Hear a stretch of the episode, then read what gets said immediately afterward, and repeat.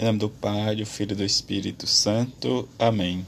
É a menor de todas as sementes e se torna maior do que todas as hortaliças.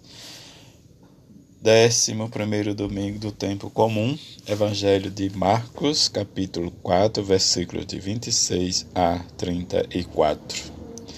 Naquele tempo, Jesus disse à multidão: O reino de Deus é como quando alguém espalha semente na terra, ela vai dormir, ele vai dormir e acordar noite e dia, e a semente vai germinando e crescendo, mas ele não sabe como isso acontece.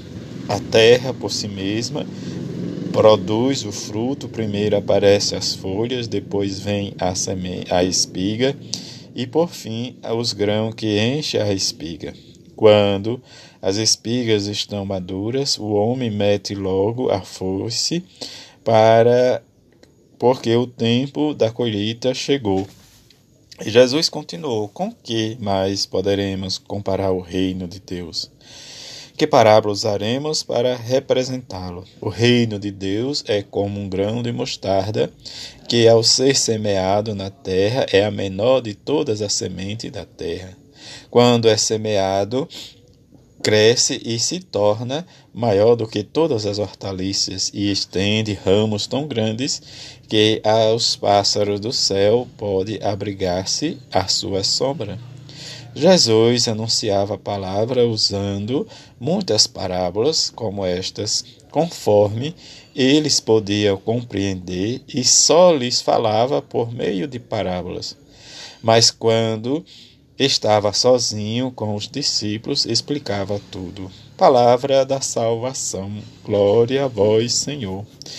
Neste domingo em que rezamos e continuemos unidos em oração, na meditação, para que possamos entender e continuarmos o nosso itinerário no seguimento a Jesus e a Sua palavra por meio da escuta e crescer e conhecer profundamente a nossa vida que está escondida no Evangelho e na palavra de Jesus. Esta confiança em que nós devemos sempre manifestar em Deus de bondade e de misericórdia. É entender o que o profeta nos diz esse elevo a árvore baixa, quer dizer, a humildade que deve nascer do nosso coração para germinar sempre a nossa compaixão. E essa compaixão precisamos entender que Deus nos chama para fazer esta experiência em que mesmo nós devemos ser o exemplo, como nos fala tanto o profeta Ezequiel como o próprio Jesus na leitura de hoje ser esta árvore, ser esta sombra para todos, estender as nossas ramagens, nossa vida, expandir as nossas obras de caridade, sermos humildes. Isso que a palavra de, do profeta Ezequiel nos diz diante de tudo isso, em que nós precisamos saber quem é o nosso Senhor da nossa vida.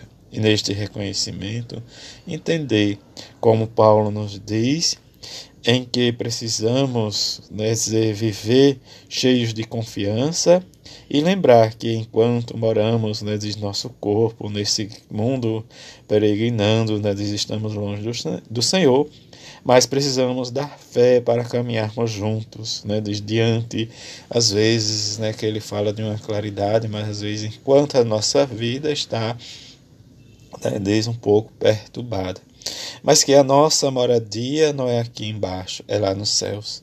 É isso que Paulo nos quer alertar, em que enquanto moramos aqui embaixo na terra com esse corpo, mas precisamos prestar conta das nossas vidas, das nossas ações, para termos, né, diz a recompensa, como ele vai usar o termo, o prêmio ou o castigo, né, diz, do que é feito ao longo da vida corporal.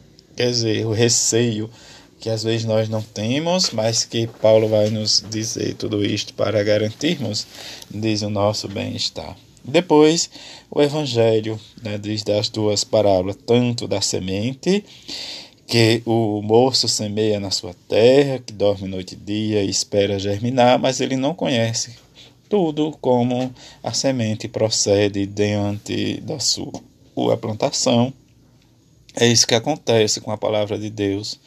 Se nós formos ver esta ação em que o próprio Jesus semeia em nosso coração, mas nós não sabemos como o reino de Deus realmente acontece. Mas queremos fazer muitas coisas. Mas a simplicidade e a confiança em Deus e a paciência é isso que vai germinando na vida das nossas comunidades, das nossas famílias esta paciência de cultivar, de plantar. O que São Paulo diz, né, dizer, é um que planta, outro que cuida, outro que limpa, mas é Deus que é o maior agricultor. E vem a semente do grão de mostarda, como o próprio Jesus diz, que é a menor de todas, mas quando ela é germinada no campo, se torna uma das maiores hortaliças. Quer dizer, ele vai dizer que diante dos seus galhos, pássaros do céu vêm né, diz fazer seus ninhos, fazer sua criação.